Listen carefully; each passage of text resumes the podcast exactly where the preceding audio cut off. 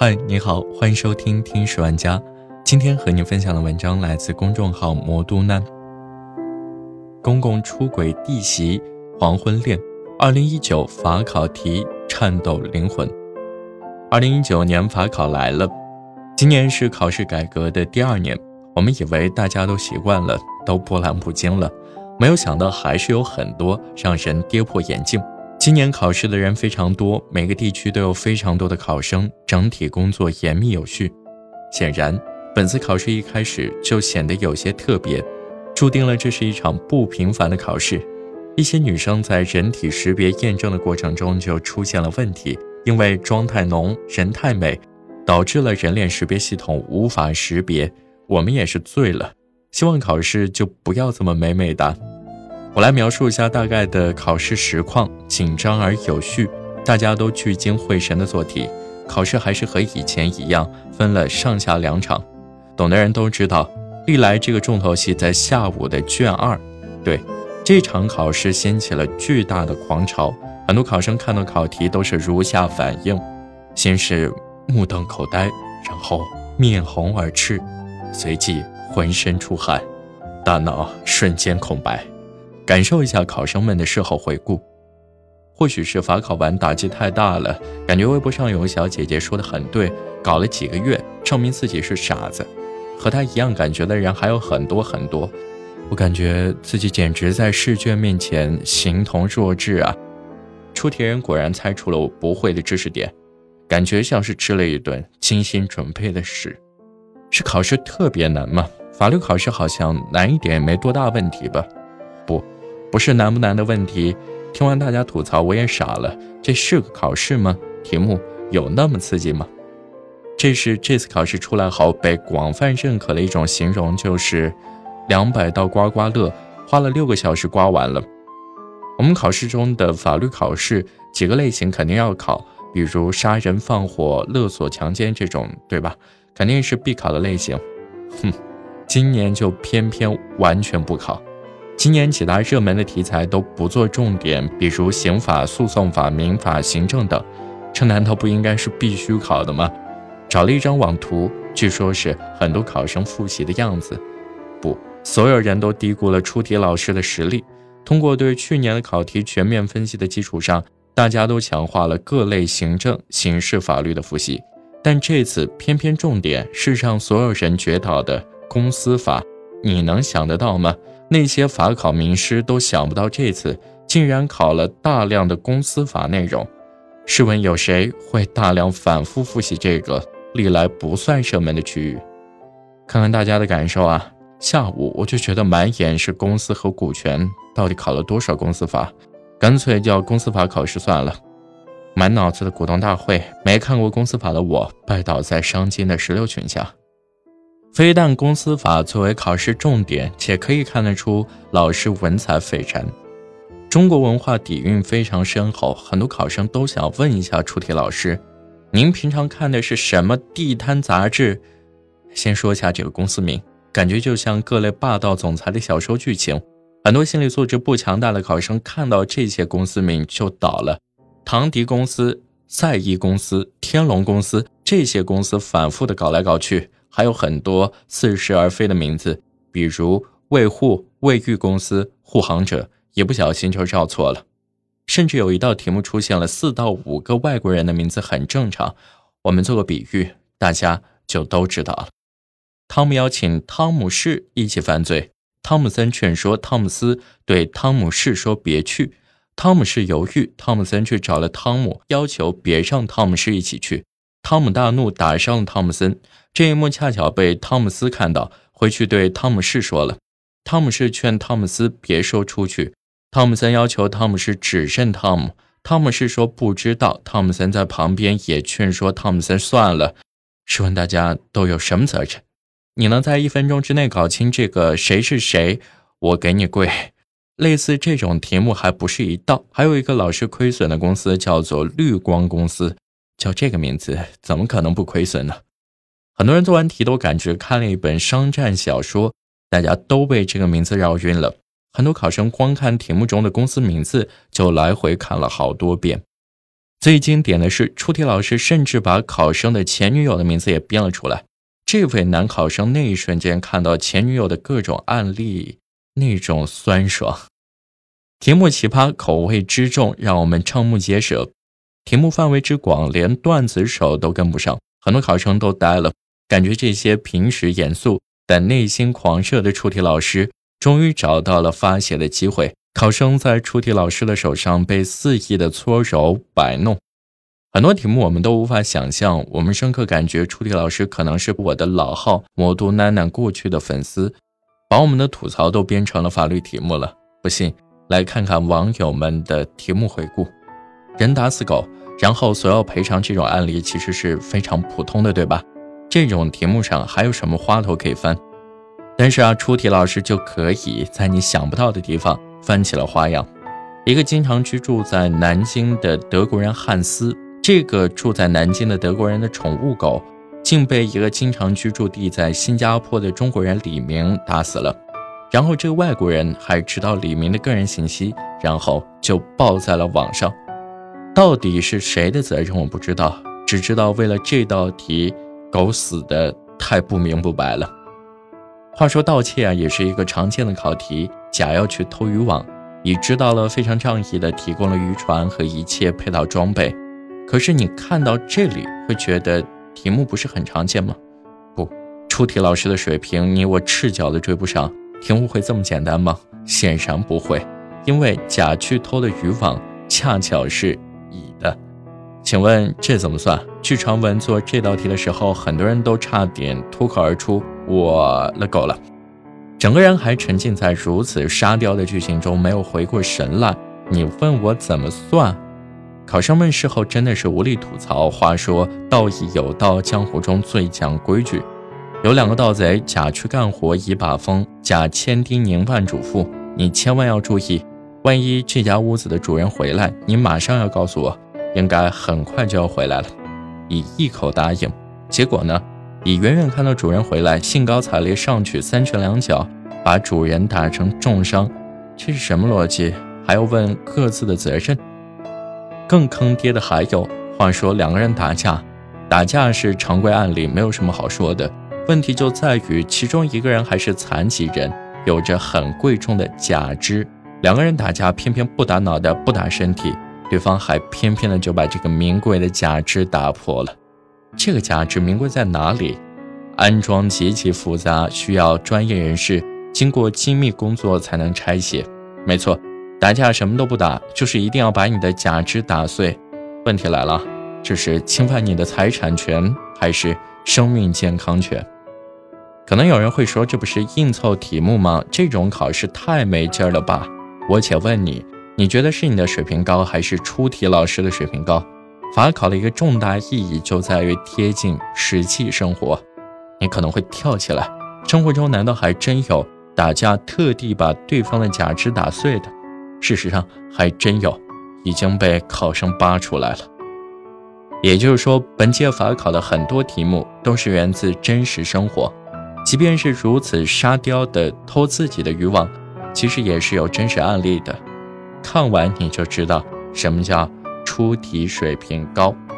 事实上，类似的反转题目不少。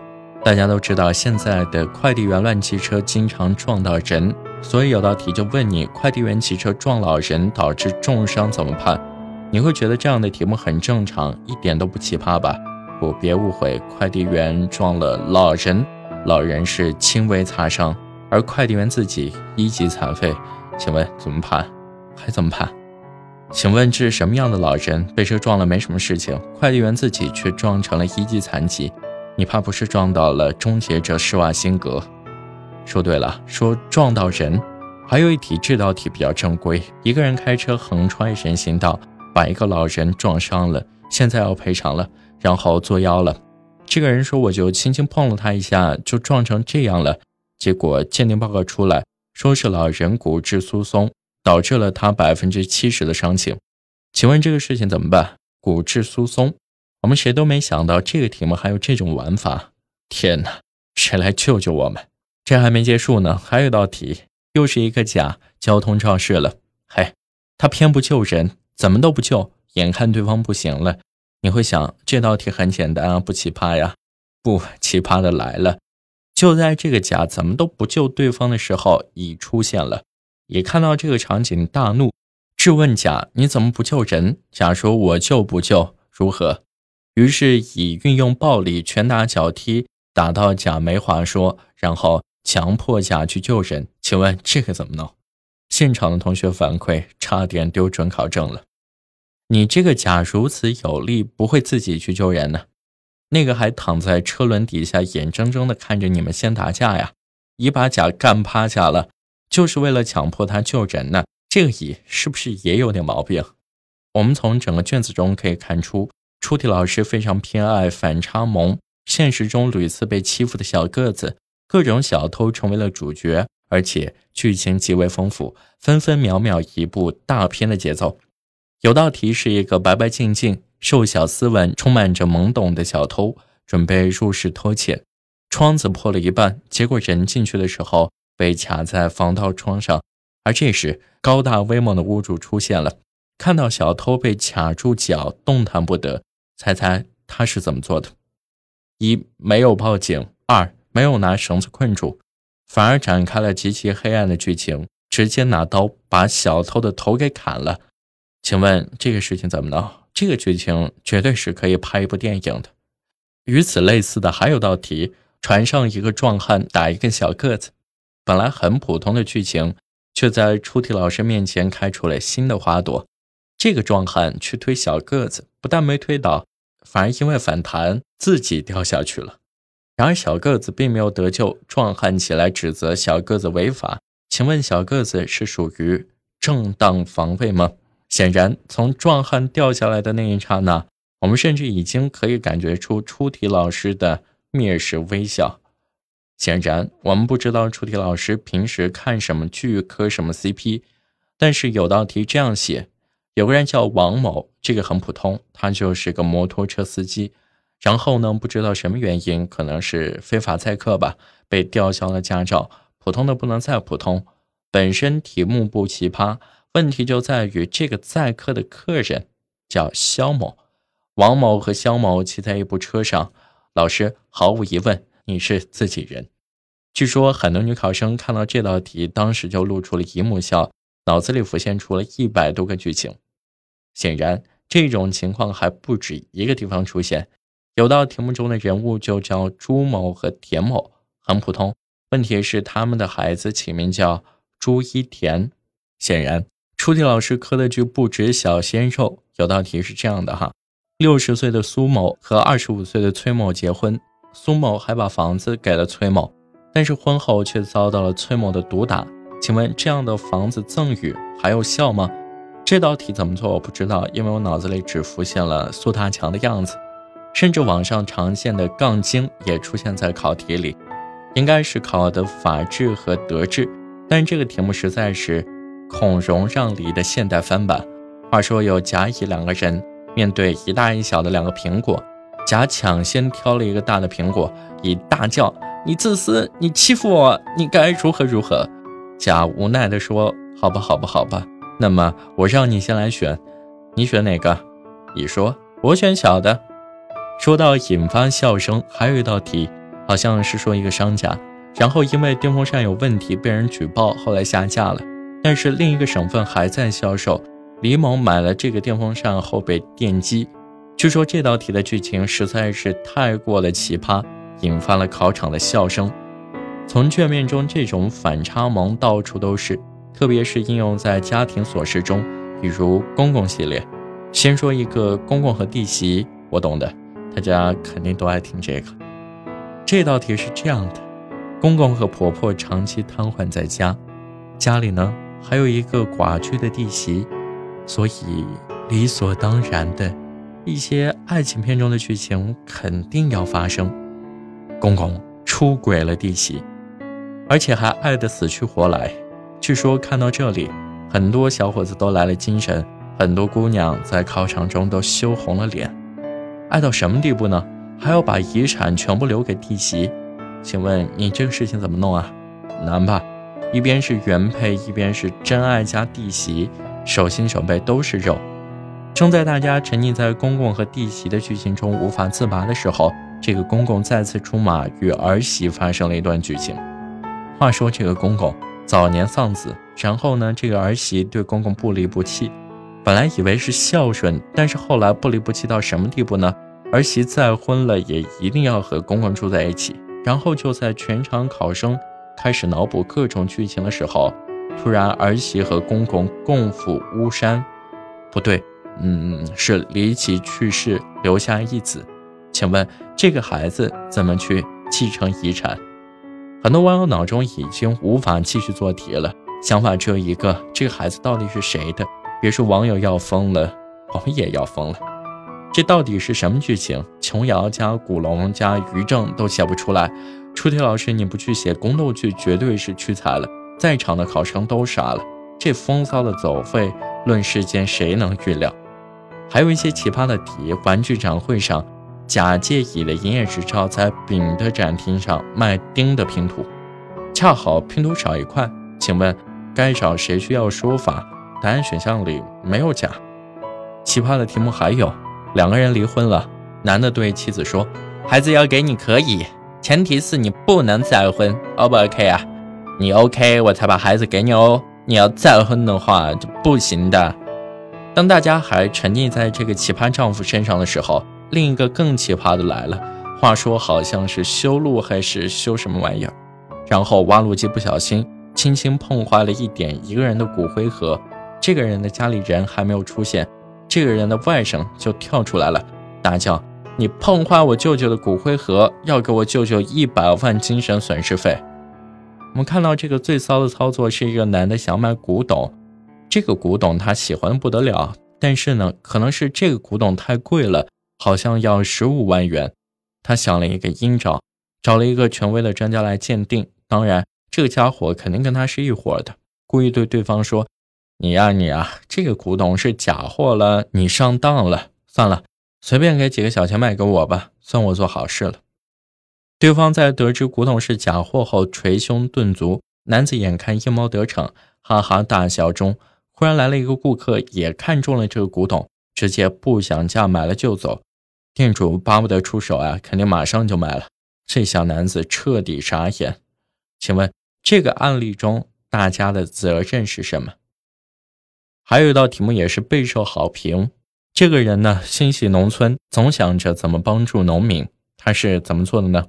他把城市里到处都是的那种共享单车卖掉，偷偷卖吗？偷掉自己改装自己骑行吗？不，他把这个共享单车运到农村去给农民用。你可能想说，这个肯定是偷盗啊，很简单呢。不，事实上他是让农民按照正规流程扫码开锁后正常使用。请问，他这个算是偷盗吗？还有个题啊，一个老太喝了超市的奶粉出了问题，问超市赔不赔？这道题看似绝对没有问题，很普通的题目。不。问题就出在这个奶粉上，这个奶粉老太没花钱，是赠品奶粉，那超市还该不该赔偿？与之类似的还有一个买减肥药，然后发现减肥药的农药超标，农药超标。说起老太，还有一段黄昏恋的事情，一个七十岁的老头陷入了深深的爱情，自己的原配好像没了，看中一个比自己小二十岁的姑娘，嗯，对，一个五十岁的老太。然后还定了个协议，万一我走不动了，你要照顾我，我就答应分你一半的房产。老太含羞答应，结果老头的孩子闹了起来。请问这段恋爱该怎么收场？以前是老汉和保姆，显然这次换成了纯爱了。这个财产该怎么分？五十岁纯爱是否能得到房子？说实话，我感觉出题老师平时没少关注这类话题。否则绝对想不出的。对了，说起恋情，显然出题老师不会那么轻易的放过各类题材。有对夫妻啊离婚，男的呢出轨了，但是问题是这个房子里应有前妻的一份，他为了独占这个房子，怎么搞呢？直接把小三的照片拿来，自己做了一个假的结婚证，然后大摇大摆的去卖房给其他人。问这个事情怎么处理？显然。法考对于时尚流行是把握的非常准的，垃圾处理也涉及到了。有个拾荒老人在篮球场捡瓶子，某学生打完篮球，带走衣服等物品离开，留下半瓶可乐在场地上。拾荒者欲捡该瓶，此时慢着，问题来了，这个算是抛弃呢，还是算是学生的赠与呢？这个拾荒者恐怕怎么也想不到，捡个瓶子也能被做成法考的题目。嗨，也是苦啊！以后是不是看到瓶子还要怒吼几声？是不是丢掉的呀？丢掉的我才能捡呢！快回答呀！快回答我呀！不回答我没法捡呢。还有一道题也是让很多人吐血。话说有个人甲，这个人呢不知道是缺心眼还是有病，大概价值一万元，然后又借了乙一块大理石，价值三万元。然后呢，甲犯病了，把大理石做成了固定嵌入式的电视墙，这个还算好。然后，这个甲在犯病的同时，突然显示出极其高超的技术，把那块汉白玉雕成了一块无比精美的艺术雕像，价值远远超过了一万元。请问，这个事情乙要怎么赔？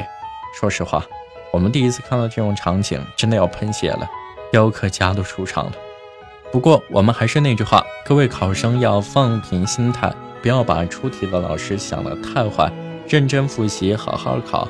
不会很难的，当然这只是开玩笑。不过还是有不少考生对本次考试感觉非常的不错，正能量还是有的。今年法考的感受就是电脑很好使，反应很灵敏，考试很安静，还提供草稿纸，服务到位。下次还会再来。最后呢，想说加油吧，各位，祝大家取得好成绩。毕竟，谁让你爱上了法学呢？好了，这就是今天的节目，感谢你的收听，我们下期再见。